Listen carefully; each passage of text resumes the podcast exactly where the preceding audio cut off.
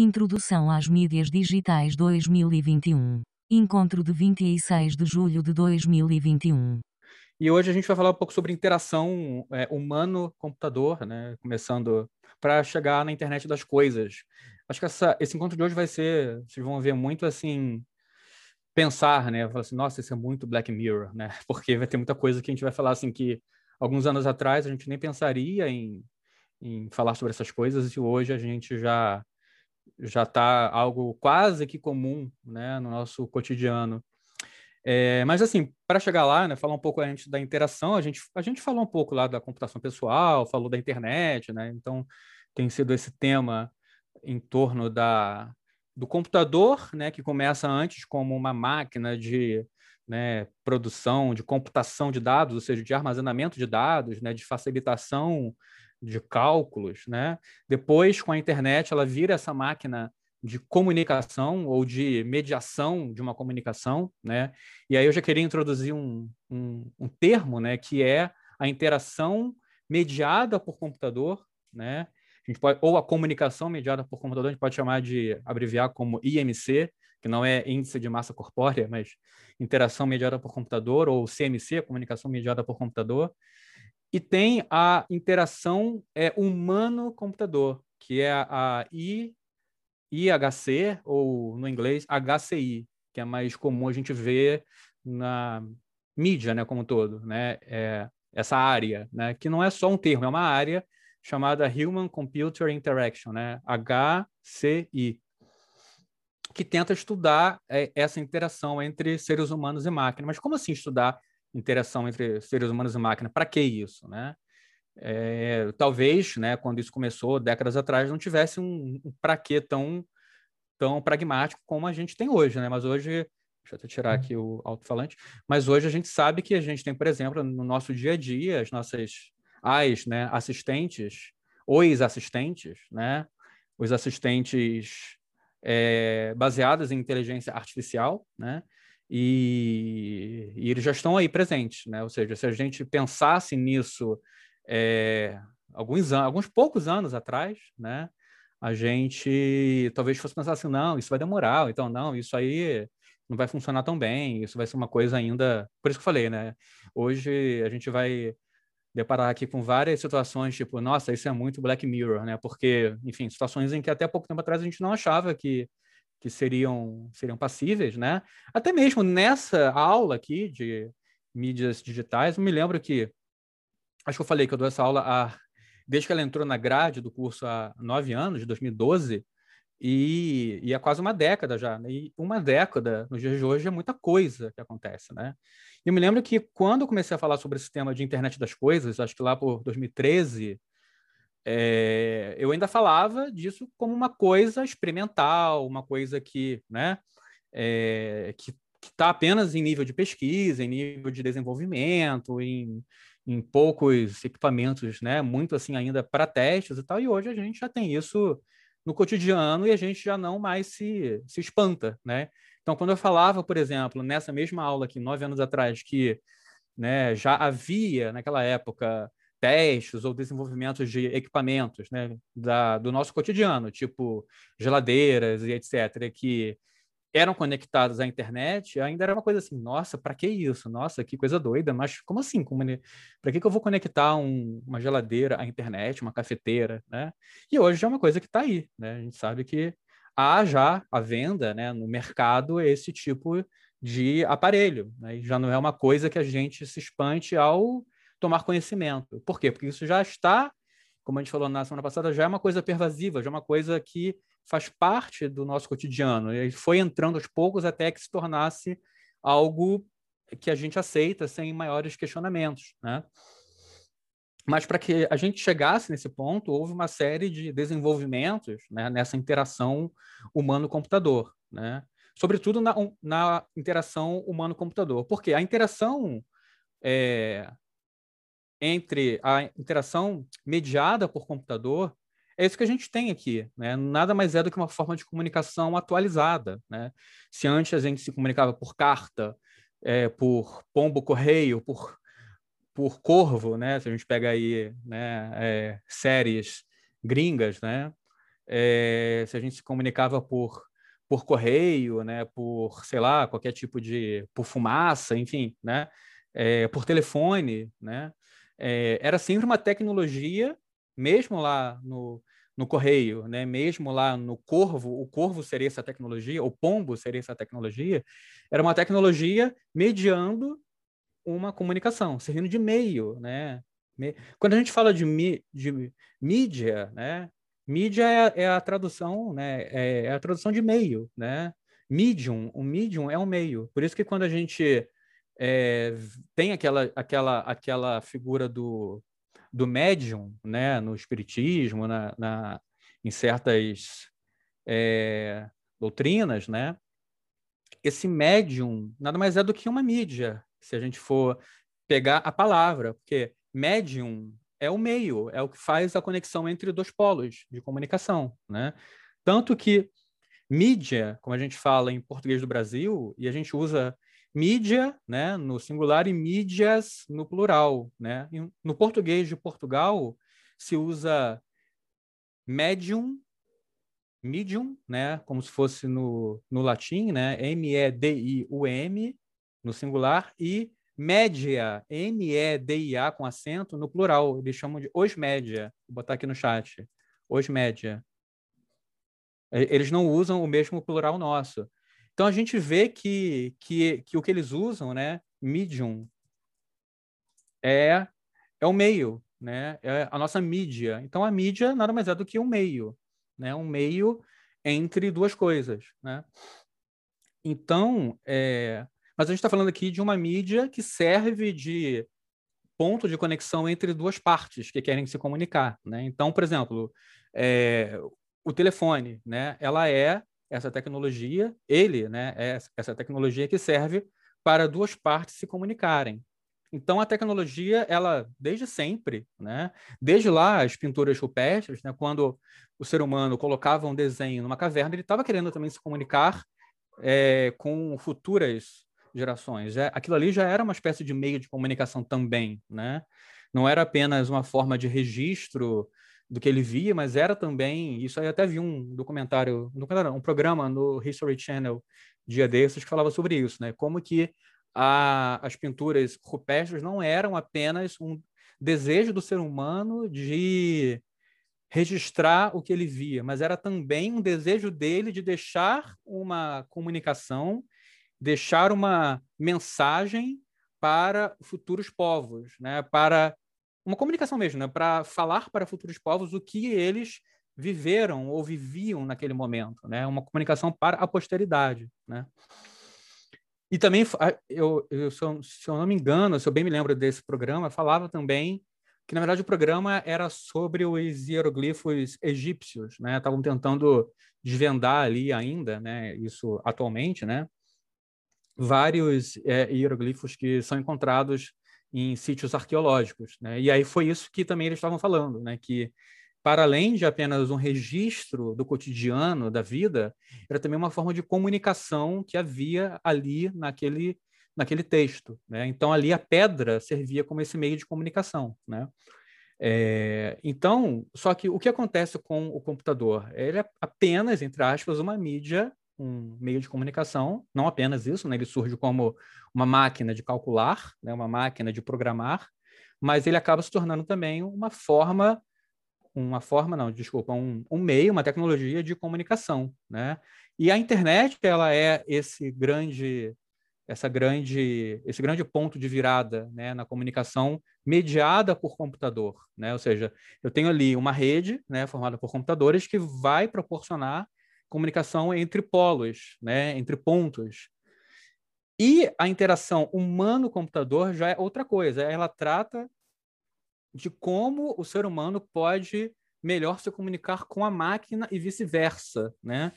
Tá, mas, mas por que isso, né? Porque hoje, como eu falei, hoje isso é muito claro, né? A gente se comunicar com a máquina porque a máquina ela interage com a gente o tempo todo. Isso é uma coisa que a gente já se deu por é, por comum, já é uma coisa que já é dada. Né? Mas e lá no começo né, das interações no século passado, né, da metade do século passado até o final, como é que, né, por que que esses essas pessoas já estavam querendo né, pensar nessa comunicação humano-computador, né?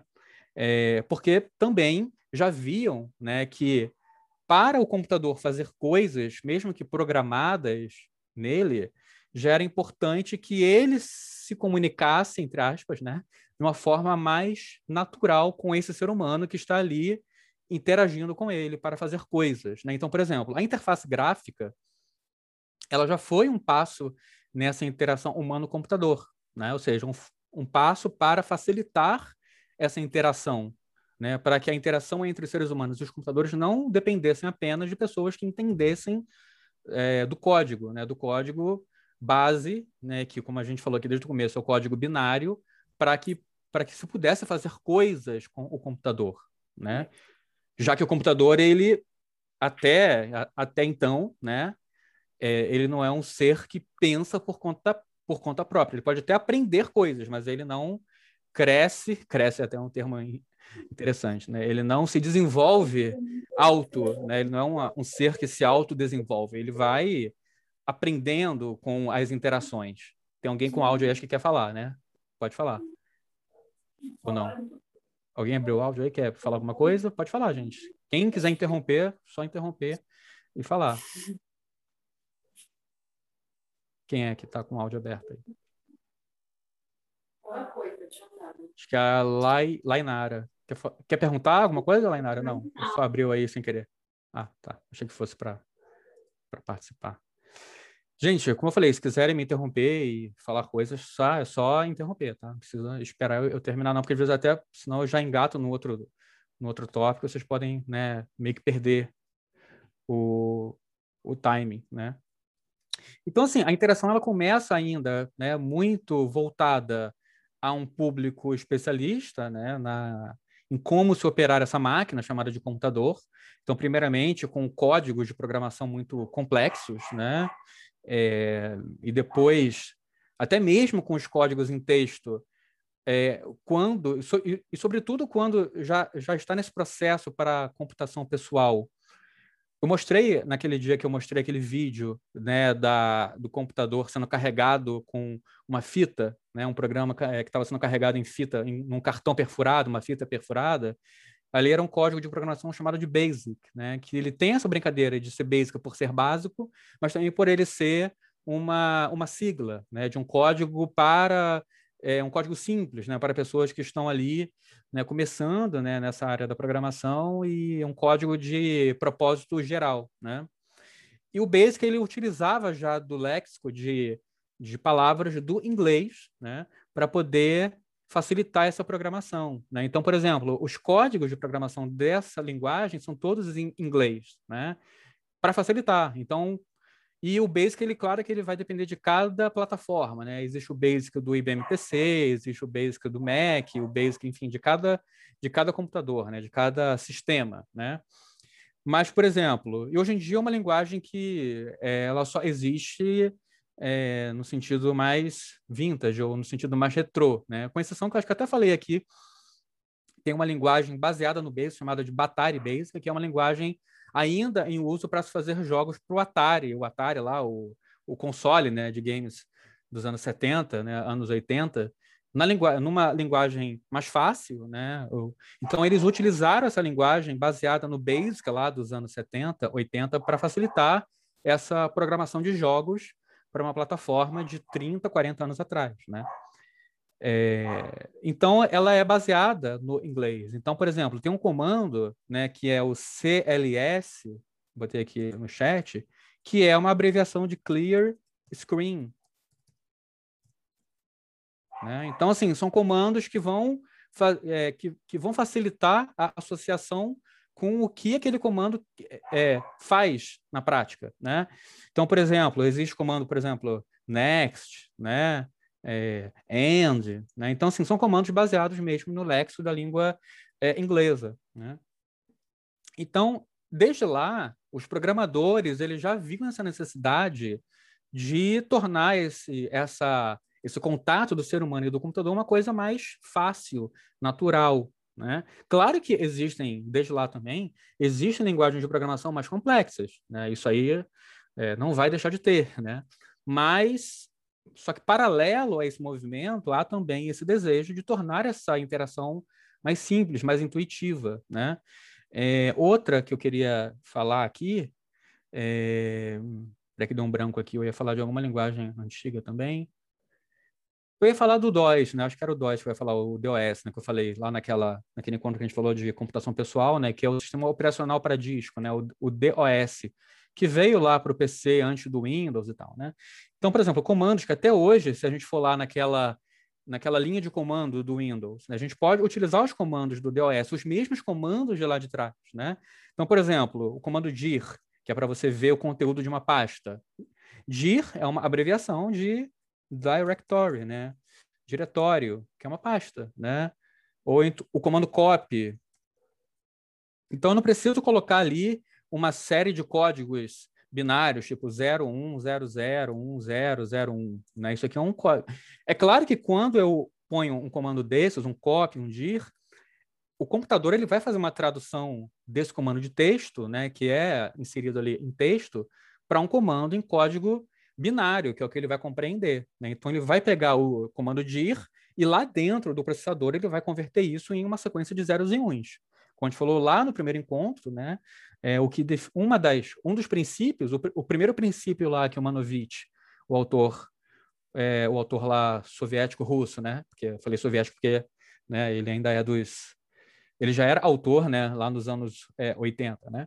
Ele vai falar que o primeiro princípio das novas mídias ou das mídias digitais é o fato delas serem representadas por zeros e uns, né, por um código numérico que foi escolhido ser o binário pela sua simplicidade, né? Ele só tem dois valores, né? Que, claro, quando são combinados, eles conseguem proporcionar essa multiplicidade aí de opções, de possibilidades, né? Mas na sua base são só dois valores, zero e um, né?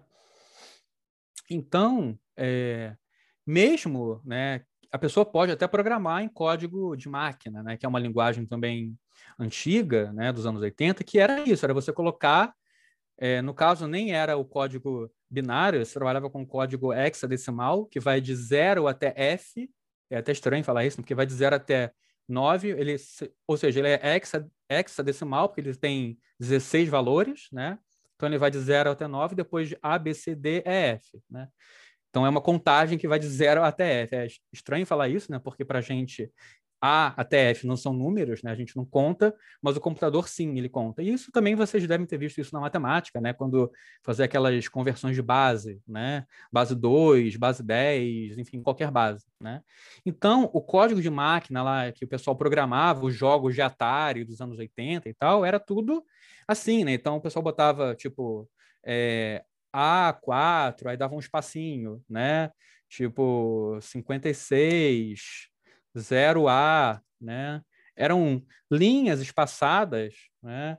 É, FF, e eles iam colocando esse código. É claro que os programadores eles sabiam o que que cada bloco desse significava. Então, sei lá, eu não sei, eu não, não estudei essa linguagem, é, é, mas assim, vamos supor o, o sei lá, 00FF, ele é um comando, né? Ele vai ser o similar, vamos supor, né, exemplificando, a um comando dir, a um comando copy, ou a um comando imprima alguma coisa, né? É, bom, então... Professor? Pode falar. É, você pode repetir de novo o que você estava falando, esse comando 00FF? É porque tá, na internet eu tô, travou... Eu tô chutando aqui, tá? Não tô falando que esse comando seja o que eu tô falando, não, tá? Tô só exemplificando. Tá bom. E os programadores lá dos anos 70, 80, muitos deles trabalhavam diretamente no código da máquina, né? no código.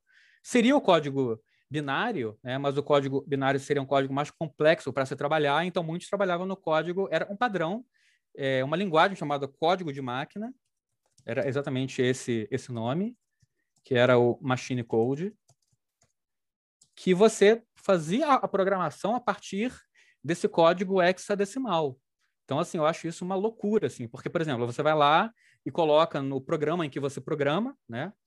Você precisava de um programinha para você inserir esse código e ele gerar um programa, né? Como se fosse um editor de texto, né?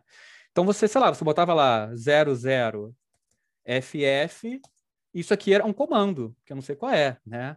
Mas só que poderia ser um comando, sei lá, limpe a tela, é, conte de 1 até 10, enfim, eu não sei porque eu não entendo né, do código de máquina. Mas era. Se a gente pega, por exemplo, tem um programa, é que eu não estou com ele aqui nesse momento, mas, por exemplo, esse Batari Basic que eu falei, né? Se a gente pega um, um jogo de Atari e a gente carrega como arquivo no Batari Basic, a gente consegue ver o código hexadecimal que foi utilizado para a programação dele. Né? A gente consegue fazer o processo contrário. Né? Deixa eu ver se eu consigo alguma imagem aqui na internet. É... Só para exemplificar.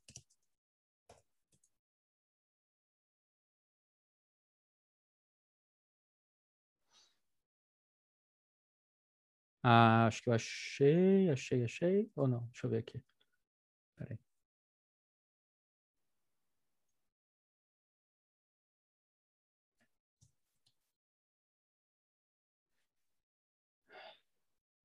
Instantinho. Tentando achar aqui.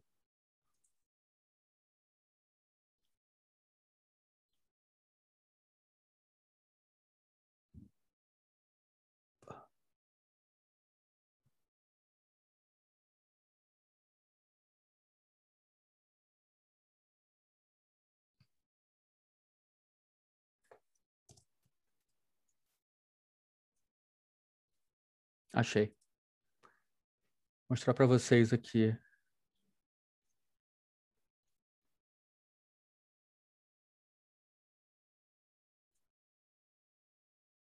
Não é nem o do Batari Basic, eu estou pegando aqui o, o dei aqui no Google, ele acabou pegando um código aqui que é o do do Mario, né, do primeiro Mario. Mas antes disso, deixa eu mostrar para vocês aqui uma outra coisa, né, que tem a ver, quer dizer, que, que é isso aqui, mas só para vocês verem. Isso aqui, que eu vou mostrar agora, é o Batari Basic. Vocês estão vendo aqui, né? Então, vocês estão vendo como que o código, ele usa é, palavras, né? ele usa comandos baseados numa língua que é, é compreensível para o ser humano. Né? Então, a gente está vendo aqui REN, na linha, né, da linha 1 até a linha 17.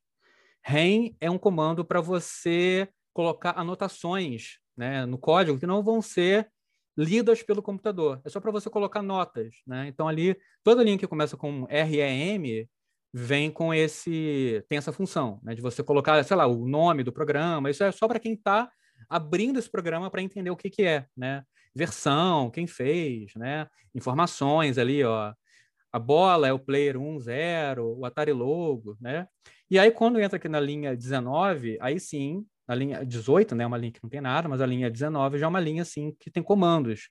Então a gente está vendo ali o comando data, né, que é um comando de dados, é, ali na linha 25, é, f é igual a zero, t, eu estou colocando variáveis que são essa f, t, g, dando valores para elas, né? Na linha na linha 30, né? If, né? Se glop é igual a 3, se glop, glop, não, então faça isso. Então, assim, são comandos que são baseados na língua é, inglesa, né? mas assim, já, já são mais próximos do ser humano. Do lado esquerdo aqui, eu, ele está mostrando para mim o quê? Um outro código de programação que é chamado de assembler. O que, que é o assembler? O assembler não é o programa, assembly. O assembly era um código que se localizava entre esse código aqui, no caso aqui do Battery Basic, né? Entre o Basic, que é um código mais, mais simples, e o código de máquina, que é aquele que eu falei, do 00, FF. Então já são já são comandos um pouco mais complexos, né? LDA, STA, né? Como a gente está vendo aqui.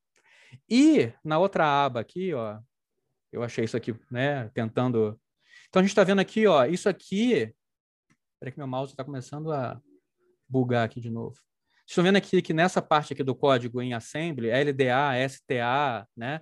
O lado esquerdo ele está dando que o código hexadecimal para aquela linha de comando, certo? Então, por exemplo, é, quando, eu, quando ele põe aqui, ó, nessa linha aqui, gente, meu mouse está tão aqui, ó, STA, esse símbolozinho aqui, o cifrão, né? 2001 é igual a jogo da velha, cifrão 1E, ele está fazendo essa linha aqui, ó. Ou seja, isso aqui equivale a isso aqui, né? Então tem gente que sabia, né? Tinha gente, ou tem gente que sabe programar sem precisar desse desse código em texto aqui, né? Só usa esse código daqui, que é o código hexadecimal. Vocês vão ver que, eles vão, que ele vai de 0 até F, né? É, eu acho isso uma doideira, assim, né? saber programar assim. Você, sei lá, vê ali 0000, ou então AA, FF, saber que aquilo ali é um comando. Mas tem gente que sabe, né? Mas, ó, em paralelo a isso, né, havia já, como eu falei, iniciativas para se tornar essa interação mais, mais fácil. E aí, a interface gráfica, quando ela surge, quando ela surge assim para o mercado lá em 84 pela pelo Macintosh, né? Ela já é uma tentativa de aproximar isso, né? Ou seja, eu não preciso mais necessariamente botar um comando para fazer alguma coisa. Eu posso apenas pegar o ponteiro que vai aparecer lá na minha tela com o mouse e arrastar o ponteiro para fazer alguma coisa, né? Então, se eu quero deletar um arquivo, em vez de colocar o comando del espaço, del também, uma abreviação de, de, de delete, né, que é o comando de deletar o nome do arquivo, sei lá, vamos supor que fosse imagem.jpg, isso aqui era como eu tinha que fazer no DOS, né? Que eu ainda posso fazer hoje com a linha de comando lá do Windows, né? Então, estou aqui no chat, ó, del imagem.jpg. Ele vai apagar esse arquivo, mas eu tenho que conhecer o comando del, né? Ele não aparece para mim ali numa lista, né? eu tenho que saber. Então, o que, que a interface gráfica faz? Ela vai aproximar, ela vai deixar a coisa mais intuitiva. Então, de agora em diante, né, lá de 84, eu não preciso mais é, conhecer o comando del. Eu posso só pegar o arquivo, arrastar com o ponteiro do mouse lá e jogar na lata de lixo. A gente até falou aqui da ideia de metáfora, né, de mimesis, ícone, né, para se assemelhar a uma coisa que eu faço na vida cotidiana. Se eu sei que na vida cotidiana uma lata de lixo serve para jogar as coisas fora, né? É mais ou menos intuitivo, né? Claro que dependendo da, do contexto cultural daquela sociedade, né? Se numa determinada sociedade não tem lata de lixo, a pessoa vai ver aquilo ali e não vai conseguir identificar a função, né? Mas se tem, ela vai saber que aquela lata de lixo, né? Tipo, não, aqui não tem uma muito parecida com aquela lá do, do computador, né? Ela serve para se jogar as coisas fora. Ou seja, se né, eu jogo um arquivo para a lata de lixo, quer dizer que eu vou apagar esse arquivo, vou jogar fora, né? É, e é até interessante porque a lata de lixo ela também dá a, a certeza que eu posso tirar da lata de lixo, né? Uma lata de lixo eu posso tirar as coisas, né? Se eu não quero mais que ela vá definitivamente para o lixo, eu tiro. Eu posso fazer isso na lata de lixo do computador, né? Eu vou lá e puxo de volta alguma coisa. Se eu quero copiar ou se eu quero jogar um arquivo de uma pasta para outra, basta eu chegar lá, clicar em cima dele e arrastar para outra pasta. Então tem esse movimento visual, metafórico, que é o quê? Que eu estou transferindo né, um pedaço de papel de uma pasta para outra, né? Então, assim, a interface gráfica ela já aproxima o computador do ser humano, né? Ou seja, fazendo com que é, ao colocar ali na interface gráfica elementos que sejam de uma certa forma associáveis a funções, o ser humano consiga entender para que, que serve, né? Ele não tem mais que ler o manual de programação do computador para saber quais os comandos daquele computador. Agora basta o quê? Que ele veja a interface gráfica. Quer ver? Eu vou pegar para vocês o manual aqui, só para vocês terem uma ideia de como é que era. Dá dois minutinhos só. Peraí. Gente, meu mouse, falando aqui tanto de mouse que o mouse está ele tá falhando. Mouse sem fio. Ó, ele está dando aqueles lags assim. Chato isso, né? Por que, que ele está fazendo isso? Não é a pilha. Peraí, só um instante, gente. Volta. Tá difícil aqui. Consegui. Peraí.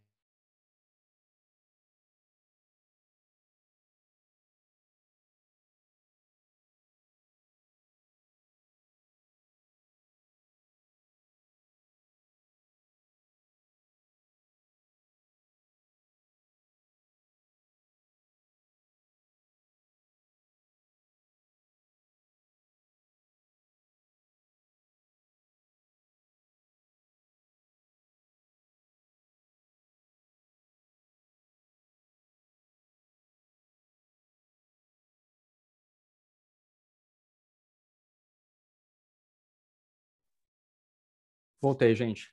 Mostrar para vocês aqui o seguinte. É... Deixa eu organizar aqui.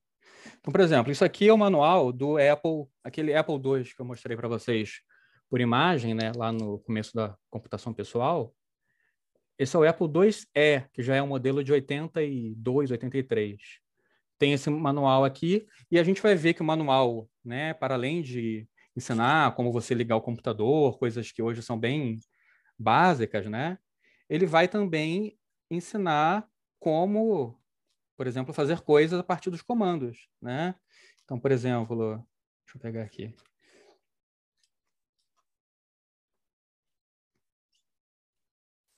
Quando a gente quer achar uma coisa, a gente não acha, né? Aqui, pronto. É... Aqui, ó, como copiar discos, né? Está em inglês aqui. Deixa eu ver se vocês conseguem, se vocês conseguem fazer foco. Copiando discos, né? Discos inteiros. Aí tá lá o comando copy. Comando copy. Então, ele, assim, você tinha que ter esse manual aqui. Não era uma coisa intuitiva, né? É, então, ele vai ensinando aqui como utilizar o comando copy, né? Então, aqui, como copiar um disco usando apenas um drive, né? Tá aqui, ó. Então, ele pede para você botar o comando catalog que é semelhante ao comando dir, né? Que é para você ver. É, deixa eu ver se é isso mesmo.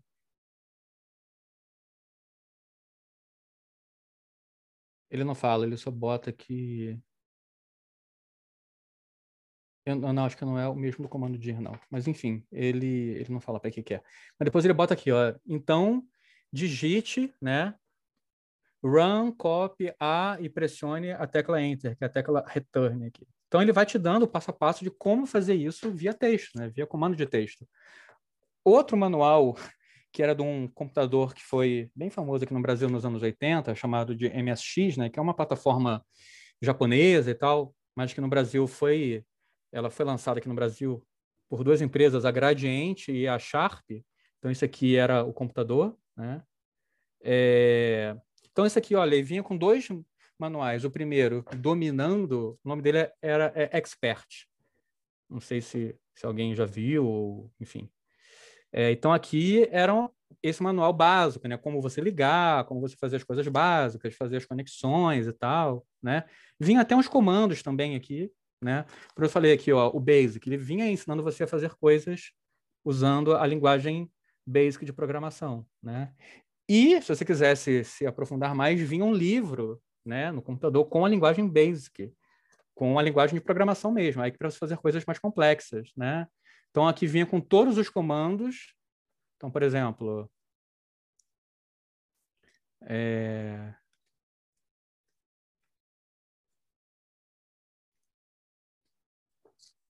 É, erase, tá? Então ele vem aqui, ó. Isso aqui já está manual em português, né? Porque esse computador foi lançado aqui no Brasil. Vem falando aqui, ó, apaga da memória as variáveis, blá, blá, blá, blá. Então, ele vinha explicando, vinha um exemplo de programa, né? Então, assim, eram coisas que não eram nada óbvias. Tanto que os, os fabricantes né, de computadores tinha até uns desenhinhos, assim, engraçadinhos, tipo livro didático mesmo, né? Explicando como fazer as coisas. Então, assim, era preciso que viesse esse tipo de manual, né? Numa época pré-internet. Isso aqui deve ser de 85, mais ou menos. É, para que a gente pudesse fazer coisas no computador. Não era uma coisa como a gente hoje abre o computador e ele já vai auto-explicando, né? já vai né? E a gente já praticamente já sabe como que mexe, né? Já é mais intuitivo por causa da interface gráfica, né? né? Por causa primeiramente da interface gráfica, que é uma coisa que até hoje se usa, né? Não foi deixada é, 84 até é, vai fazer 40 anos daqui a três anos a interface gráfica, né, que ela foi lançada. Então, assim, é... e aí o, o, um dos passos né, seguintes é a, é a, interface de tato, a interface touch, né, que ela funciona como uma interface gráfica, mas ao invés de usar um, um, um mouse né, para fazer essa transferência do movimento do ponteiro, né, do meu espaço físico aqui da minha mesa para a tela, não, ela já você já toca diretamente nas coisas, né?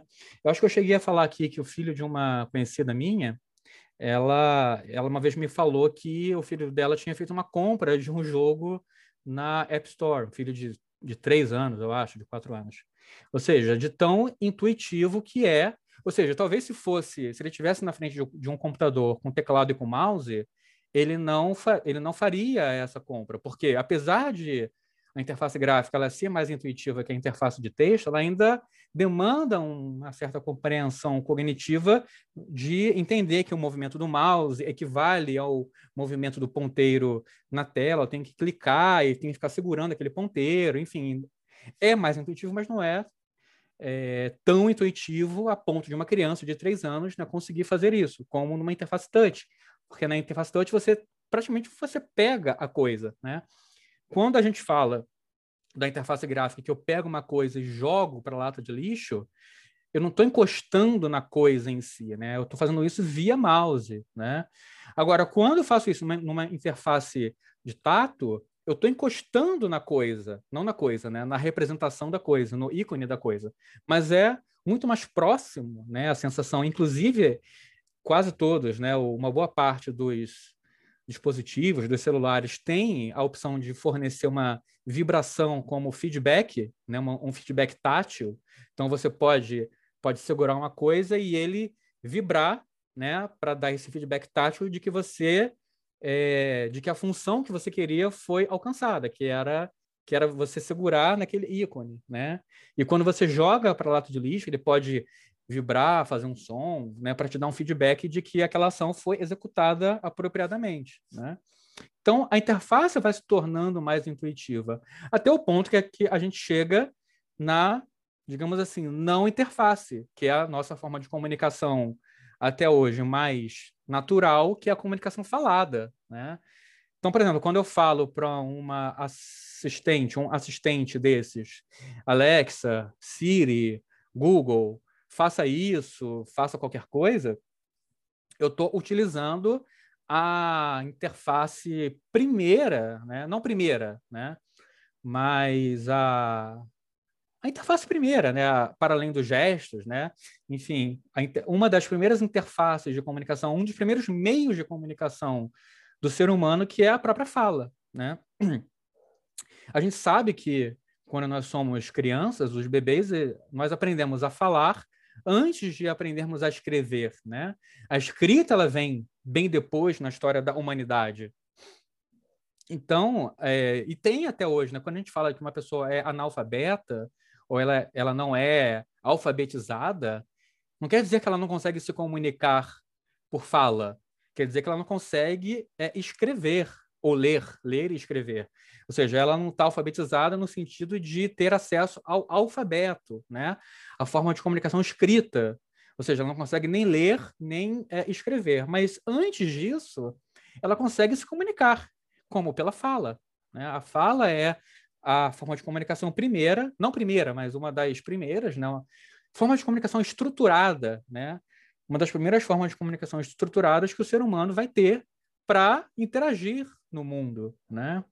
Os bebês, eles usam primeiramente o tato para se comunicar, não é a fala, é o som, claro que um som ainda não ordenado, não estruturado, né? Vai ser o choro, vai ser balbuciando sons para ele tentar exprimir aquilo que ele quer para os seus pais, para a mãe, para o pai, né? Só que depois ele aprende a falar e ele consegue ter uma comunicação estruturada, ou seja, ele consegue comunicar aquilo com mais precisão, aquilo que ele quer mas ele pode fazer isso já antes pelo tato, né? E é interessante ver que os animais, para além do ser humano, eles, eles fazem isso também, né? Os gatos, eles miam, os cachorros, eles latem, ou eles vão fazer gestos, né? Vão se movimentar, vão fazer alguma coisa para que a gente compreenda o que eles querem, né? Então, essa nossa forma de interagir com esses dispositivos, né, são chamados hoje de, de dispositivos inteligentes, é quase que uma não interface. Mas não é que não haja uma interface, há uma interface. Né? Ou seja, quando a gente se comunica com esses dispositivos por voz, na verdade, o computador, que ele é também um computador, ele faz essa decodificação, assim como a interface lá de, de comando, né? o, o comando dir, né? ou o comando copy, ele fazia uma tradução dessa palavra para o código de máquina, para o 0010, depois a interface gráfica fazia isso. Atualmente, claro que é um processo mais complexo, mas é a mesma coisa, digamos assim, conceitualmente. Há uma conversão da nossa fala, né, para um comando que o computador vai compreender, que o dispositivo vai compreender, né? Mas ao invés de eu inserir diretamente nele esse comando, eu faço isso por voz, né? Então, por exemplo, uma interface, um dispositivo desse, né, dessas inteligências artificiais, ao invés de eu ir no computador, abrir um programa de música e dar play numa faixa, eu peço para ele fazer isso. Eu falo, tipo assim, né, toque a faixa tal do álbum tal. Então é como se eu fosse lá no computador, abrisse o programa e desse play, que já é por si só um comando que vai ser traduzido para a linguagem do computador. Está ficando claro, gente? Que o que acontece é apenas, entre aspas, apenas, porque não é apenas, né? Que o que acontece é apenas um desenvolvimento, uma elaboração, uma, digamos assim, uma evolução da forma de comunicação entre nós e os computadores. Ou seja, para cada vez se tornar o quê? Mais natural esse essa forma de, de comunicação. Existe uma área da linguística chamada linguística computacional, que é uma área que vai estudar o quê? Como como fazer com que essa interação entre nós e os computadores sejam mais intuitivas. Isso já existe desde a interface de texto, né? Quando eu tinha que colocar os comandos, né? Faça isso, né? o comando copy, o comando apague, né? Isso já existe desde lá para poder tentar entender como fazer o computador entender aquilo que o ser humano quer. Eu falei para vocês, né, do Fantástico da semana passada, que mostrou uma matéria é, de uma pesquisa sendo feita lá na Califórnia, que é, é que colocaram né, um, uma espécie de um sensor dentro, entre o cérebro do, do, do cara lá e o, crân, e o, o crânio, né?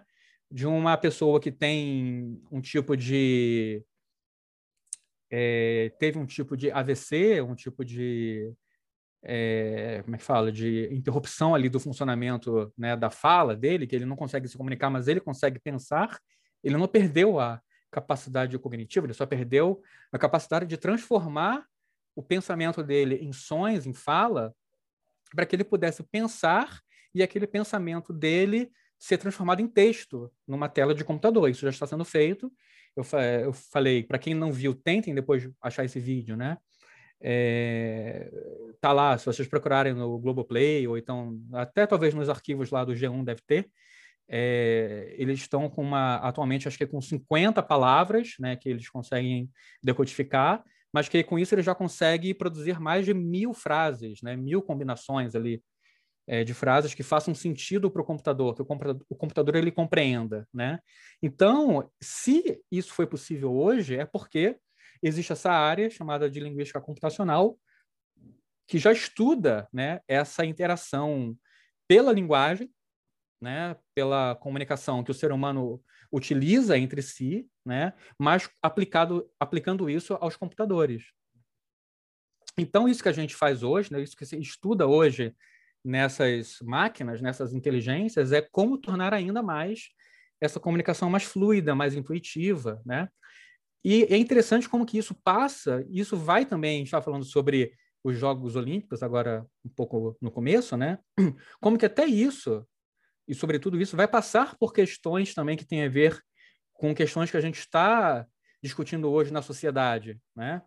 Teve uma discussão ano passado, eu vi isso, eu comecei a ver isso ano passado, mas acredito que já venha de antes, que é uma discussão de como essa interação com essas inteligências, elas ainda são sexistas, né? A gente vê que quase todas essas inteligências artificiais são femininas, né? É, e, de uma certa forma, elas vêm para ressaltar, né? Essa dominação é, como que patriarcal, né? Ou seja, porque quando eu falo com essas inteligências, é como se eu estivesse dando uma ordem, né, para elas, tipo, faça isso, né? E aí essa discussão que estava lá era o quê? Era uma discussão super séria, falando que essas empresas que desenvolvem essas inteligências artificiais, elas têm que começar a se, a, a se dar conta, né, da do eles chamam de enviesamento de gênero, gender, gender bias, né? que é um termo que vinha nessas matérias, que é como que essas inteligências estão sendo enviesadas, né, estão caminhando para um lado que é intencionalmente conduzido para esse lado, que afeta questões, por exemplo, de gênero. Né? É... Eu vou tentar copiar para vocês aqui essa matéria. Deixa eu achar aqui. Para depois vocês lerem, né? É, acho que estava no New York Times, se não me engano. Eu não achei a que eu queria, mas achei também que o título é bem interessante, é mais atual até, é desse ano. Vou botar aqui para vocês o link. Tá em inglês, né? Mas acho que é tranquilo, assim. Se não conseguirem ler direto, botem num tradutor, né? No Google Tradutor. E aí é interessante o título, né? Quando os bons algoritmos se tornam sexistas, né? Por que e como avançar na equidade de gênero das inteligências artificiais? Ou seja, é uma questão já, né? porque isso envolve uma repetição de padrões sociais, né, que já estão quase que entranhados na nossa sociedade, né? Então, por exemplo, esse padrão do patriar... o padrão da, de uma sociedade patriarcal, né, em que o homem, o gênero masculino, se impõe sobre o gênero feminino, né? E como que isso acaba sendo transplantado ou transportado para o computador, né? no caso aqui, para as inteligências artificiais. E aí, por exemplo, eu tinha um outro site que falava sobre é, um incômodo que causou em algum país, né? Como que a Alexa ela era, digamos assim, subserviente a certos tipos de provocações, né? E aí houve uma discussão de que ela tinha que ter ali programado nela respostas menos subservientes, né? A brincadeiras, a piadas que os usuários faziam, fazem ou podem fazer com ela, né? É, então, por exemplo, quando eu chego na Alexa e falo Alexa, é obrigado por qualquer coisa, né? Ela, ela tem, digamos assim, uma resposta meio subserviente, algo como assim, estou aqui para te servir. Não sei bem se é para te servir, mas para te auxiliar, te ajudar. Mas só pelo fato dela ter uma voz, digamos assim, que se associa a uma voz feminina, já é algo que pode não parecer, é, pode parecer algo não não complexo, né? Pode, pode até parecer algo banal, mas que é algo que pode estar enfatizando, né? Questões como violência de gênero, enfim, todas essas questões que a gente está debatendo atualmente. Isso pensando numa aplicação de, uma, de um aplicativo, digamos assim, para um sistema operacional, para um computador, né? Só para a gente ver o quanto que isso, quanto que uma simples, entre aspas, implementação de uma voz numa inteligência artificial e de um nome para ela, né, pode estar tá simplesmente enfatizando, re, é, ressaltando ou mantendo né, uma diferença, né, uma inequidade de gênero que já é histórica no mundo e na sociedade, enfim, como um todo. Né? É, então, isso é algo bem complexo. Então, não apenas tornar essa comunicação, essa inteligência com os computadores mais intuitiva, mas também torná-la mais igualitária, porque a gente está, de uma certa forma, refletindo nessas implementações algo que a gente vive na vida cotidiana. Né? Então, se a gente não pensa também em como endereçar essas questões para os sistemas computacionais, a, a gente vai estar tá também é, dando por algo algo comum, algo aceitável, né? Essas inequidades na nossa vida cotidiana, fora da máquina, para além desse universo da máquina. Tá ficando claro, gente? Ou tá muito via... ou tá muito Black Mirror esse assunto? Para mim tá tranquilo, professor. Eu, eu acho assim altamente incômodo quando eu peço para Alexa fazer alguma coisa, né? Porque dá essa sensação de que eu estou dando ordem numa mulher, que é, é, a voz dela, né? Então, quando eu falo, sou, é, Alexa, é, sei lá, faça isso, né? Eu tô, eu tô, eu tô dando uma ordem, né? Apesar de, de ser uma ordem para um computador, é um computador que está personalizado, porque é a intenção dessas empresas personalizar para tornar essa comunicação, como eu falei aqui desde o começo, mais intuitiva, é humanizada, né? Mas ao fazer isso, eles também estão abrindo um espaço para que se continue, né, com certos padrões de comportamentos na sociedade, né? E aí, enfim, há tentativas, né, de solucionar isso, né? Então, é, teve uma dessas matérias que eu li que falava que uma das soluções que pensaram era tornar, fazer essa voz ser mais uma voz, digamos assim, computadorizada, que não fizesse associação a um gênero. Mas aí Professor, falaram, pode falar. Isso é curioso mesmo que você está falando, porque se você parar para pensar, tipo, esses softwares, a maioria dos nomes que são concedidos são nomes de figuras femininas. Tipo, no Windows 10 você tem a Cortana, por exemplo. Você dá um comando, você fala, Cortana, faça isso. Cortana, me dê a previsão do tempo, não sei o quê. Você tem a Siri no iOS, tipo... Por que, que justamente é atribuído essa ideia de, tipo, ah, conceder comando a necessariamente personalidade feminina? Isso é uma coisa para se debater. Eu acho que você se muta sem querer, que você se engasgou com a água. Isso, gente, desculpa. Respira, respira. Então, é, quando eles botaram essas vozes femininas, foi justamente nesse viés sexista, né, que é da docilidade, né? Ou seja, estudaram, né, estudaram que colocar vozes femininas nessas inteligências artificiais era uma coisa mais agradável, mais é, agradável, acho que é o termo, né? Mas esse agradável já, par, já parte também de um viés que é sexista, né? Que é por que agradável, né? Porque a mulher é subserviente historicamente, né? Na, na maior parte das sociedades do mundo. Então até essa identificação deles, por mais verdadeira que seja, isso parte de um pressuposto social e político histórico, né? A Cortana, eles pegaram de uma inteligência artificial do jogo Halo, né? Daquela, daquela franquia, né?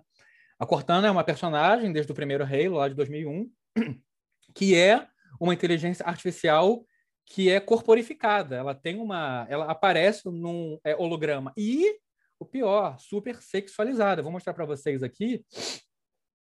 É, peraí.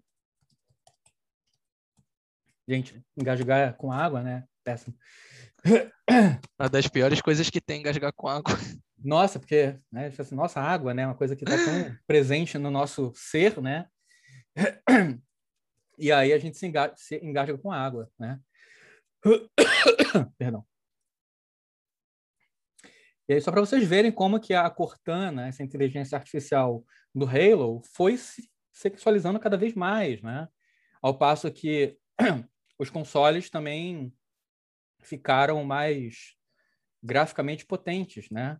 Então, só para vocês verem como é que lá no primeiro Halo, né? Essa primeira aqui, e aí ao longo das gerações, né? São, a gente pode falar isso lá de quase 20 anos, né? O último Halo foi de 2015 como é que ela ficou altamente sexualizada, né?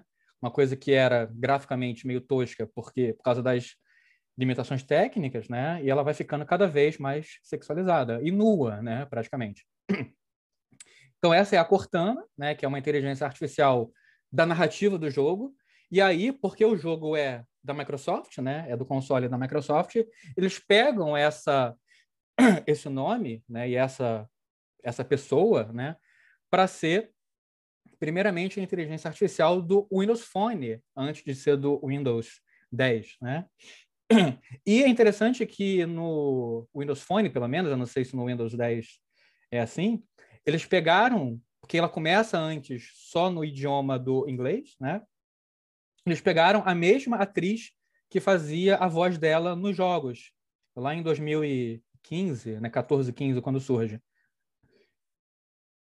E é, se você fizesse perguntas para ela sobre o jogo, ela te responderia. Isso que era interessante no sentido da narrativa, né?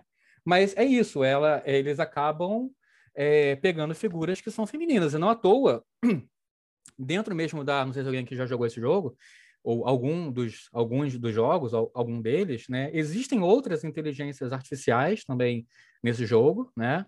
Figuras masculinas, mas ela é a principal, né? E ela tem uma relação, digamos assim, meio, meio mal é, definida com o personagem principal, que é o Master Chief, né? Que, ou seja, ela fica dentro dele, ela é transferida por um chip para para armadura dele, então ele consegue se comunicar com ela quase num nível quase que sei lá como falar, assim, é quase como se eles fossem uma pessoa só, né, praticamente isso. Mas ela também sai dele e vai para um, um, computador, né? Então ela aparece, essa figura aparece como ela está ali, né, num holograma. E sempre tem essa essa dualidade aí de interpretação do que que eles são, né? Qual é esse tipo de relação que eles têm ali dentro do jogo, né? E e cai nessa questão mesmo da da, da submissão, né? Que é algo assustador, como o Luan colocou aqui, a Esther está falando aqui também. Mascote da Magazine Luiza sofre assédios online. Gente, sério? Não sabia disso. Tipo, oi, da Natura também, até assistente da Samsung. E também tem o lance das vozes que guiam os caminhos são homens, main voices do Waze. E afins, doideira. Nunca tinha pensado. Eu, esse assunto me dá vontade de quebrar tudo, eu juro. É. Mas a gente tem que pensar em, em soluções né, para isso, para que acabe com esse, como, como tem essa expressão, esse gender bias, né? E aí, gente, o que, que é, só para a gente poder né, não deixar de falar disso, a internet das coisas, né? É isso que a gente está falando aqui, ou seja, é quando a internet, é quando a gente pega as coisas, né, os objetos, aí só para poder é, sistematizar isso, né, a gente estava falando aqui que a comunicação mediada por computador, né, é, ela faz a, a, essa, ela, ela serve de meio, né, de medium entre entre seres humanos, né, e nós temos aqui a, a comunicação, desculpa, a interação ou a, a comunicação, né, pode ser também entre ser humano e computador, né, que é esse outro tipo, a HCI, né, que é a Human Computer Interaction, né, que estuda essa interação entre os, os seres humanos e as máquinas. E aí o que, que acontece? Mas isso ainda era para dar instruções, para né, é, facilitar a comunicação entre nós e as máquinas. Agora, o que, que é a internet das coisas? Né? E quando a gente pega isso tudo e delega para as máquinas a partir da internet, por isso que se chama internet das coisas, porque essa comunicação e essa delegação de funções para as máquinas se dá via rede, via internet, a gente delega para as máquinas a decisão sobre coisas, né? E aí como é que isso se dá? Né? Deixa eu tentar agora fazer aquele esqueminha que eu estava fazendo aqui do tablet, né?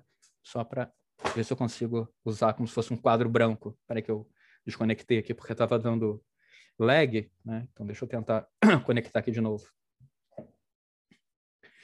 O lance do se engasgar é que aquilo fica, né? Por um tempo até, mesmo depois. Deixa eu tentar aqui fazer de novo. Gente, enquanto isso, podem, podem, podem falar, dar opiniões, enfim, estamos aqui num, debate mesmo, numa conversa. Uh, conectar. Deixa eu ver se ele vai. Foi. Tá. Acho que agora vai.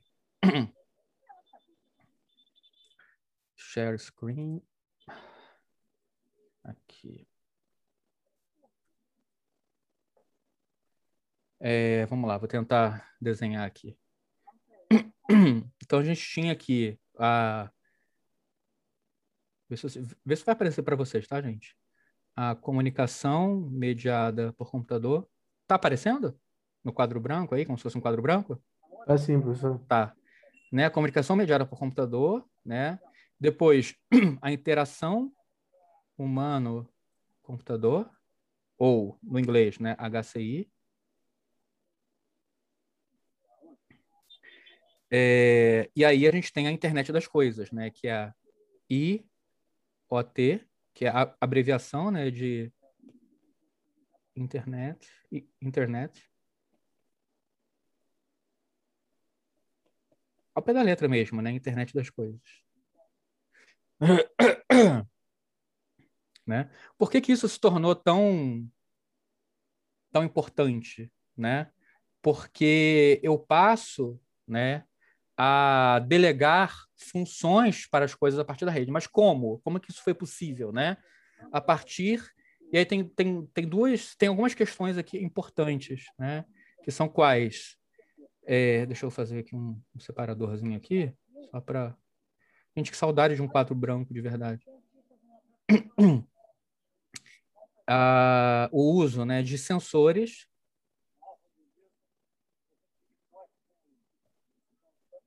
e o uso de atuadores. Eu vou explicar isso aqui.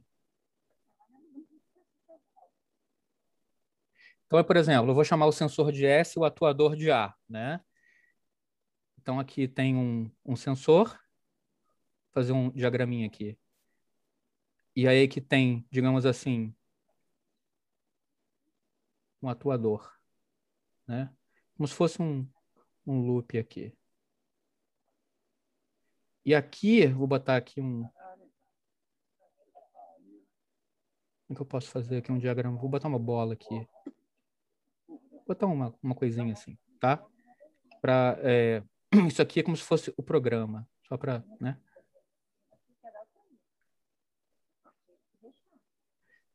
Então, por exemplo, o que, que é esse sensor e atuador? Então, por exemplo, vamos pegar um, um caso prático, né?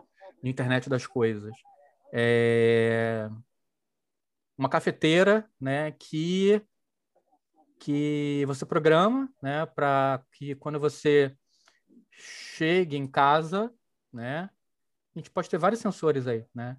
Então, por exemplo, uma uma cafeteira, né, que programa para quando você chegar na sua casa, ela preparar um café para você, um Nespresso, vamos supor, sem querer fazer, sem querer fazer propaganda, mas já já fazendo só para facilitar, né?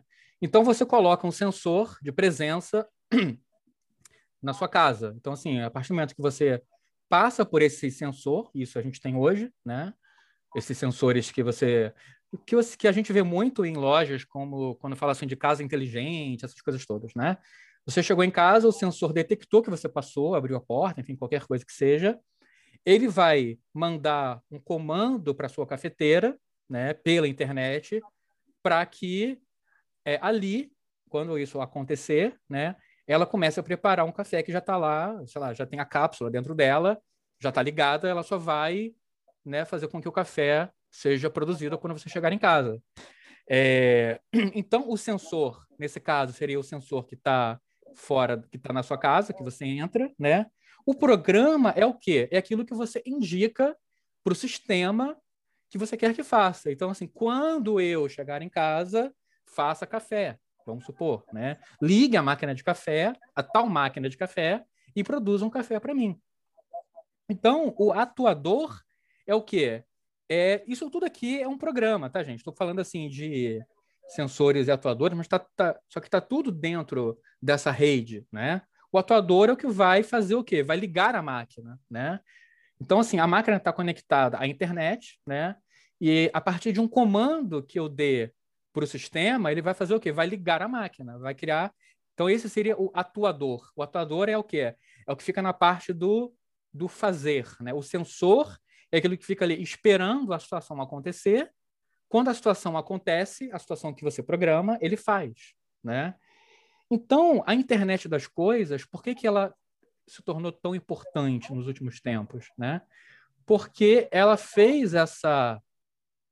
Ela, ela tornou né, a, a comunicação, toda essa rede comunicacional, não apenas entre ser humano e máquina, e entre máquina e ser humano, e não apenas entre ser humano e ser humano, mas ela estendeu essa comunicação entre as máquinas. Ou seja, o sensor se comunica com esse atuador ou com a máquina de café a partir, claro, de um comando, de um programa feito pelo ser humano, dado pelo ser humano. Mas uma vez que o ser humano põe essa, esse comando, é, inicia esse processo, ele pode sair de cena, que a coisa vai se auto é, alimentar, né? ela vai funcionar sozinha. Então, por exemplo, voltando aqui para o caso da inteligência artificial dos assistentes, né? Por exemplo, na Alexa, que é a que eu conheço, a que eu tenho, é, tem o que eles chamam de. Qual o nome? É, skills, né? Não, skills não, desculpa. Tem, tem as skills sim, mas rotinas, acho que são isso. Deixa eu ver, eu até esqueci aqui. Acho que são rotinas, né, que você programa. Esqueci o nome, gente. É, é porque cada um, né? É, cada um tem. Peraí que eu me esqueci mesmo. Deu, deu aqui um. Rotinas, isso mesmo, são rotinas, né? O que, que é uma rotina, gente? São, é uma sequência de comandos. E esses comandos, eles têm a ver, de uma certa forma, com sensores. Pode ser um sensor físico, um sensor de presença.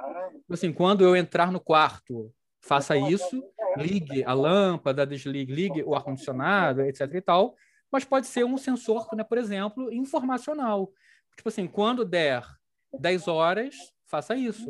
Né? Então, uma sequência de comandos que, uma vez que você faça, você não precisa mais fazer isso constantemente. Aí a gente volta para aquele para um daqueles princípios lá do Manovich que ele fala, que é o princípio da automação, né? Que ele fala que é um dos princípios das novas mídias. Ou seja, uma vez que você programe essa mídia, ela funciona por si só.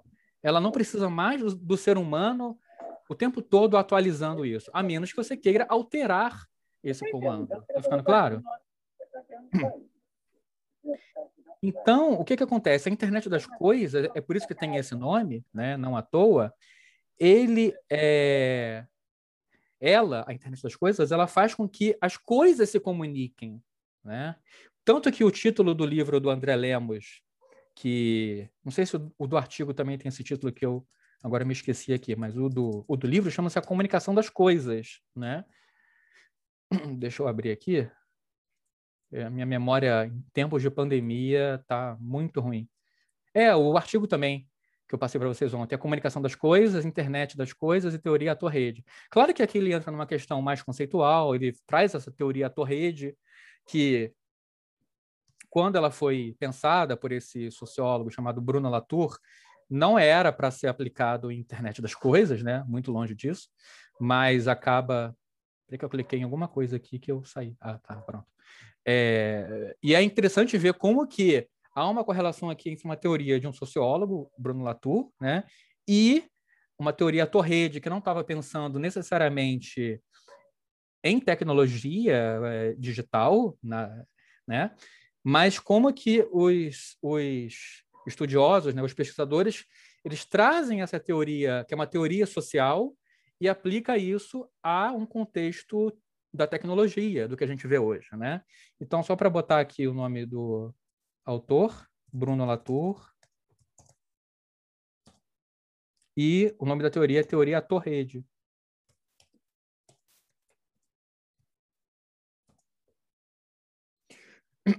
Ou TAR, né? Ou a, a sigla né, dessa teoria. E é interessante que o nome dessa teoria, a sigla dessa teoria no inglês é ANT, que é Actor Network Theory, né? Teoria ator-rede. E ant, né, também é a palavra no inglês para formiga, né? E é interessante porque, eu não sei se isso foi proposital ou foi por acaso, ou foi uma coincidência, que as formigas elas têm um padrão de comunicação muito interessante que, inclusive, serve de base para várias pesquisas em em cognição, né? E inclusive na interação humano-computador, né? A forma como que as formigas se comunicam, como que elas aprendem, como que, enfim, elas desenvolvem esse aprendizado, serve também para várias pesquisas, né? Em, em, em torno, né? Da desses aprendizados da própria máquina.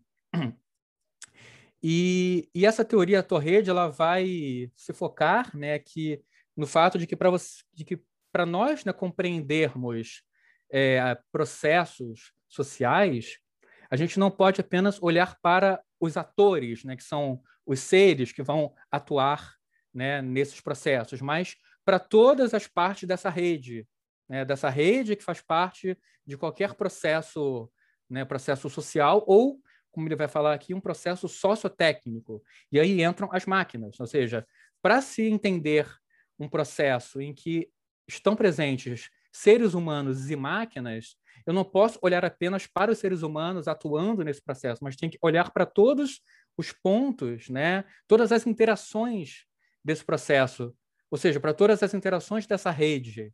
Né?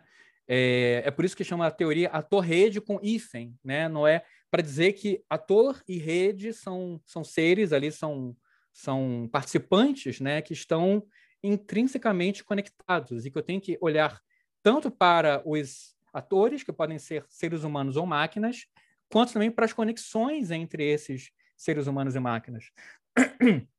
E aí, muitos autores da cybercultura vão utilizar essa teoria ator-rede para tentar entender essa internet das coisas, porque a internet das coisas, como eu falei, ela traz à tona a comunicação entre as máquinas, né? Com o ser humano sendo colocado não de fora, mas sendo colocado assim, ele ele pode começar um processo e depois deixar que as máquinas é, é, por si sós, né? sem precisar do ser humano é, interferindo a cada passo desse processo. Como eu falei aqui no exemplo do sensor do café. Né? Uma vez que o ser humano ele programe essa rotina, esse comando, né? ele não precisa mais ficar atuando o tempo todo. As máquinas vão fazer isso para ele, ou vão fazer isso. Né? Não para ele necessariamente, eles podem fazer isso, enfim, para um processo, para uma instituição, para o funcionamento de qualquer coisa. Então, por exemplo, quando você tem um carro que tem aquele sensorzinho lá do, é, do Connect Car ou qualquer coisa desse tipo, e você passa por um pedágio e o pedágio se abre. A quantidade de conexões, de trocas informacionais que há nesse simples gesto, nessa simples passagem, é muito grande, porque, por exemplo, aquele sensor né, que está lá no seu carro, aquela etiquetazinha lá, ela tem tem um código, né? Nesse código, ela, ele, esse código ele contém né, todos os seus dados. Você é usuário daquele sistema, né? Quando você passa por aquele sensor, né? Tem um sensor ali do pedágio que vai ler aquela etiqueta que está grudadinha lá no seu carro, né? Quando ele passa, ele vai ler aquele código, vai buscar na base de dados do sistema, né? Quem é, a quem pertence aquele carro, se aquela pessoa que, a, que a proprietária daquela etiqueta tá, sei lá, com a sua mensalidade em dia, se está pago, se não está. Se sim, né? Vai abrir a, a cancela para o carro poder passar, e aí ele já joga aquele valor do pedágio para conta daquela pessoa, assim como hora que a pessoa passou, qual é o ponto, né, assim, geográfico em que ela passou, né? Então, olha a quantidade de dados, né, que o sistema tá tá capturando de você sem que você faça nada, né? Ou seja, você apenas, no caso aí do sensor do pedágio, você apenas assinou ali um contrato com uma empresa que faz esse serviço, que presta esse serviço da, do, do sensor lá do seu carro, né? E a partir daí é a máquina que faz tudo, a partir do que? Da comunicação em rede, né? O carro manda o sensor ali lê o código que está no, no, seu, no seu carro, manda essa informação para um banco de dados e assim por diante. E até que no, sei lá, no mês seguinte, isso vai chegar no seu e-mail, né, ou sei lá como, ou no seu qualquer meio de comunicação, a conta para você pagar, ou tentando ainda otimizar mais esse processo automatizado, vai debitar automaticamente da sua conta de banco. Então, aquilo ali vai se, vai se comunicar com a conta do seu banco que já está cadastrada lá naquele serviço, vai checar se tem saldo, se tiver, vai debitar né, da sua conta, porque você já deu uma autorização anteriormente, ou seja, é um processo que acontece completamente sem a presença do ser humano. Ou seja, a máquina, ela age, toma decisões sem que o ser humano faça parte desse processo. Então, a internet das coisas é uma coisa muito grande, né? Não é só para a máquina de café, não é só para o sensor da sua casa, mas é para praticamente tudo que acontece é, nas nossas interações nos dias de hoje, né? Quando eu peço para Alexa tocar uma música do meu serviço de streaming, ela vai ter que checar se o serviço está conectado, se não está, se eu paguei o serviço. É, é uma série de conexões que acontecem sem que eu tenha que fazer parte desse processo, né? É, a máquina, ela, tanto que eles usam, os, os pesquisadores da nossa área, né, das ciências sociais ou sociais aplicadas, eles usam o termo de chamado de delegação, ou seja, o ser humano delega para a máquina aquilo que seria de função do ser humano, né? Ou seja, ao invés do ser humano, como é que era antigamente lá um pedágio, né? É, você você parava, né? você pagava em dinheiro, era o ser humano que ali estava, que ia checar se aquele dinheiro era compatível com o valor daquele pedágio. Se sim, quase como se fosse um computador, né? É compatível? Ou seja, é maior ou superior? Sim, tá. Então, se for maior, deu troco, né? E abra para ele passar. Se não for, mantenha fechado, enfim, né? Então era o ser humano que fazia isso. Atualmente, em certos casos, é a própria máquina que faz isso, sem a intervenção direta e constante e frequente, né, do ser humano. Tá muito Black Mirror, gente? Ou não, né? Não, né? Porque isso já tá tão parte, né, da nossa vida. Mas tem um episódio até do Black Mirror que mostra isso, né?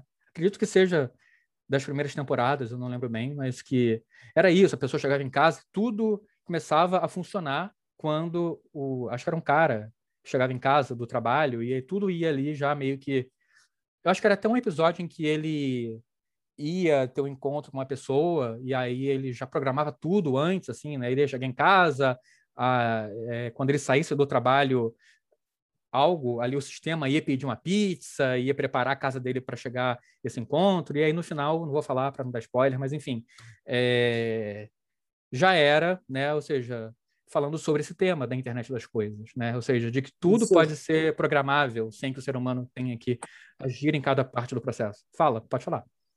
Então, você, outra coisa também que você falou hoje, do que também eu lembrei de episódio de Black Mirror, é o negócio do, do, do chip que foi implantado na cabeça do cara, que reconhece, né, transforma aquilo que o cara está pensando em imagem, palavra e tal, que é inclusive um dos últimos episódios de Black Mirror com a Miley Cyrus atuando, né? Olha, faz vi. o papel de uma cantora que é, tá cansada daquela vida de popstar porque ela faz tudo para imprensa e tal, e a mãe dela manda nela, acho que é tia, mãe, manda nela, e aí ela tá cansada de, tipo, ah, tem que seguir dieta, tem que fazer tudo certinho, então ela quer ter uma vida normal. E aí ela se recusa a fazer parte daquilo. E aí ela sofre um acidente, entra em coma, e aí não consegue criar. Mas aí ele já tem a tecnologia para conseguir fazer com que a criatividade da cabeça dela seja usada por um computador para criar músicas como se ela tivesse lá. Só que não, entendeu? É meio um negócio meio maluco, assim. Nossa, eu vou ver depois, eu não vi esse episódio. Quer dizer, faz tempo que eu não vejo, acho que eu vi, acho que eu parei lá na, sei lá, na terceira temporada. Tem que me atualizar no Black Mirror. Mas é, é isso, tem, né? Seja, tem só mais uma fala, temporada, fala. na real, e é poucos ah, tá, tá. Mas é vou legal, ver, são três, né? São três. Exatamente isso. Você está delegando né, para a máquina a partir de uma coisa que foi pré-programada, né, enfim, ou a partir de sensores, é algo que, nesse caso, por uma incapacidade, por causa de, um, né, de alguma situação do ser humano. Né? Agora, isso não, não acontece sem que haja uma série de controvérsias, que é o que você tem falado muito hoje, né? Porque aquilo que a gente via na ficção científica, né, das máquinas dominando, né, o, o mundo, né, e dominando os seres humanos, isso pode até não acontecer, pelo menos em breve, né, mas uma das questões mais é, delicadas aí é a questão da privacidade, porque nossos dados estão sendo coletados o tempo todo, né? Não à toa, eu espero que funcione isso, né? Algumas inteligências, eu não sei se todas, a Alexa tem um botãozinho que é para ela não te escutar, né? Você aperta ali e, pelo menos na teoria, ela não está escutando o que eu estou falando aqui. Pode ser que isso seja fake e ela esteja escutando, não dá para saber, né? Ela esconde ali o processo interno dela, né? Mas, é, em princípio, a princípio, isso aqui é para funcionar, né? Teve um, vocês viram, tem um filme que entrou no, é, deixa eu ver onde é que foi, foi no, peraí, tenta me lembrar aqui, um desses streams aí que que tinha essa. Ah, não, me lembrei foi uma, um reboot do, daquele, do filme que é o, baseado no livro, né, no Fahrenheit 451, aquele filme do Truffaut, lá de, da década de 60, né, que é baseado na obra literária lá do Bradbury, né, e aí tem, esse, esse filme não é novo, mas acho que entrou nos filmes agora, acho que é de 2015, é um reboot porque não é remake, porque não é, não é, não é baseado no filme, né? Só se baseia na premissa da história, né? Só que é interessante que nesse filme já de 2015 tem essas inteligências artificiais, né? E aí tem uma cena, logo no começo, não é nem um spoiler, tem uma cena interessante que um dos personagens ele dá um comando para ela apagar. Seria para ela não é, escutar, né? não fazer nada com, com que ele fale, né? porque ali é uma sociedade distópica em que o governo ele controla, enfim, né? E aí tem uma hora lá que ele que ele fala alguma coisa e ela escuta, mesmo ele tendo dado esse comando. Aí ele fala assim: ah, mas eu não te apaguei, eu não te desliguei. Ela fala assim: não, eu só tô aqui de stand-by, mas eu ainda não, eu não tô completamente desligada, mais ou menos isso que ela fala, né? Então, assim, é, não é à toa que atualmente existe essa preocupação, por exemplo, de câmeras, é, webcams terem esse trocinho aqui, né? Um, uma coisa física mesmo, né? Para fechar, para você não ser, sei lá, vigiado, né? É, as inteligências têm isso, né? Para não escutarem suas conversas, enfim, né? E então há, há uma série de controvérsias, né? Sobre é, essas máquinas estão ali trabalhando o tempo todo, né? Tanto que não sei se vocês já viram, fizeram até já em português um comercial de TV do iPhone que é sobre a segurança. É, agora estão com essa campanha da segurança que é muito forte agora, essa campanha da Apple em cima da segurança né, dos seus é, usuários. Estão focalizando nisso, que até no finalzinho eles botam um cadeadinho assim se fechando. E uma das atualizações do último da última versão do iOS é essa capacidade de você poder é, não permitir que os apps rastreiem o seu movimento, né? Então, eles estão enfatizando isso. Porque até então a gente utilizava os apps e eles estavam ali, né, pegando nossas informações e dando para os outros apps, né? Tanto que era aquela coisa que a gente via e achava até estranho. Às vezes assim, nossa, mas eu acessei um site no, no Google e de repente o Facebook me mostrou isso e de repente o outro programa me mostrou uma propaganda, né? Por causa dessa troca de informações entre os apps, né?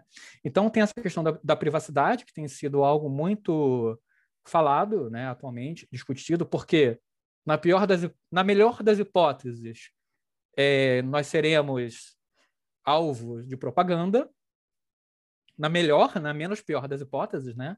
E na pior das hipóteses, nós podemos, numa, pensando numa sociedade distópica, sermos presos, sermos aparecer, como falaram aquele dia, o FBI na, na sua porta, né, para poder te prender.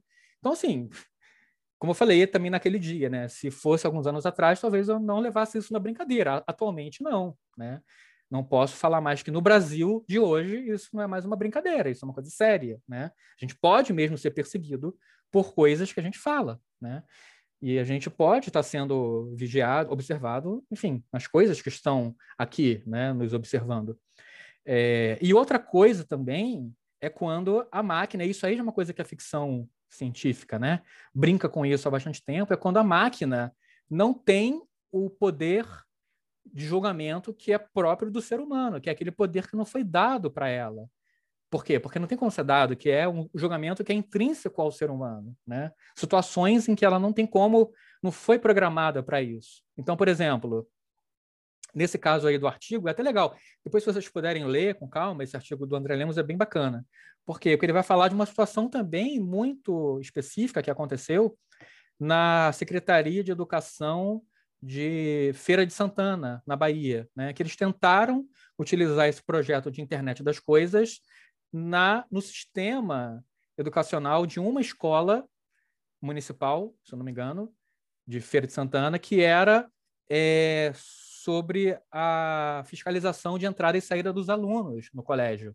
E por que, que a internet das coisas entra aí? Porque eles iam colocar, eles chegaram a colocar em teste, né, um sensor no uniforme dos alunos, no brasão ali, como é que fala? No escudo, né, naquela coisa que fica ali o, o logo do colégio, né, da escola.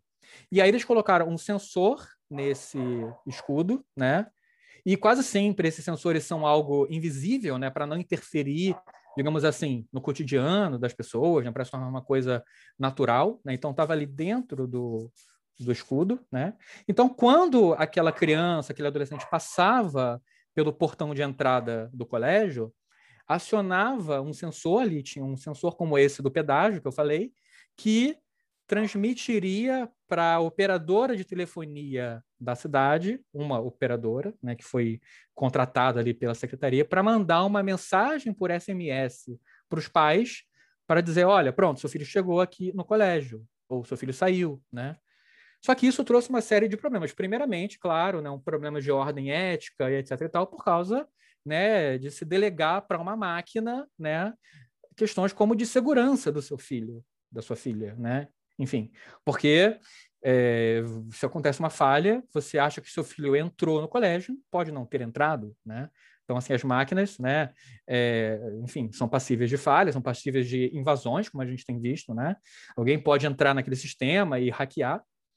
Então, havia uma questão ética envolvida, né, de a que ponto é ético para um sistema educacional transferir isso para as máquinas, para a internet das coisas, né? Havia também preocupações de ordem técnica, se há uma falha, né? E aí isso aconteceu, obviamente, né? Então, né, as, a, várias crianças que tinham chegado no colégio, os pais não, não, não chegaram até os pais o SMS informando por problemas de comunicação, problemas na rede, enfim. Então, os pais começaram a entrar em contato com o colégio, né, preocupados se os filhos tinham chegado, se não tinham chegado, até que eles cancelaram, suspenderam esse experimento e enfim, né? Mas ele discute essa, esse experimento lá em Feira de Santana à luz tanto da teoria Torres, no sentido mais filosófico e social e conceitual, né? E também é, à luz da cibercultura, dessas questões mais é, de ordem sociotécnicas, né? Que são discutidas atualmente. Então, assim, é uma série de questões, né? Porque, por exemplo, no começo eu falei do, do, do sensor, de quando você chega em casa e faz um café para você. Até que ponto essas essas informações de que você está chegando em casa, né, e de que você tomou X cafés por mês, né? Como eu falei, a menos pior das hipóteses, das situações, é você ser inundado de propaganda, né, de uma empresa saber o seu perfil. Nossa, ele chega em casa todos os dias e faz um café né, daquela marca. Então eu vou mandar para ele uma propaganda naquele dia que vai acabar, né, a, as cápsulas de café dele, eu vou mandar uma propaganda para ele já, sei lá, comprar mais cápsulas, né? Então essa seria assim, é o menos pior das situações, né? A pior seria assim, uma completa vigilância da nossa vida, né? do nosso padrão social, da nossa nosso cotidiano, assim, a gente vai, né? A gente está já numa sociedade cada vez mais vigiada, mas o problema que acontece hoje é que é, essa vigilância ela se dá por algoritmos, né? por programas que foram feitos por seres humanos, para o que quer que seja a intenção. Seja, como eu falei, uma intenção de publicidade, de venda, que não que não não que seja não que não seja má, né? mas é a menos pior diante de coisas muito mais complexas que podem acontecer, como perseguições políticas, né? enfim, outras questões aí é, que a gente às vezes nem se dá conta, né? Então, a internet das coisas ela é interessante por um, por um certo lado, né? E a gente às vezes até brinca, né? Usa essas coisas no sentido lúdico até, né? Mas a gente tem que estar ciente de todas as operações que estão por trás dessas dessa tecnologia, né? Que, enfim, que é muito complexa, né? Ou seja, o uso que é feito dela pode ser muito complexa e pode até se perder o controle disso, né? Enfim, o que, vocês acham disso? Vou parar aqui a gravação, só para a gente não ficar também com uma gravação tão grande, né? Este é o final do encontro de hoje. Até a próxima semana.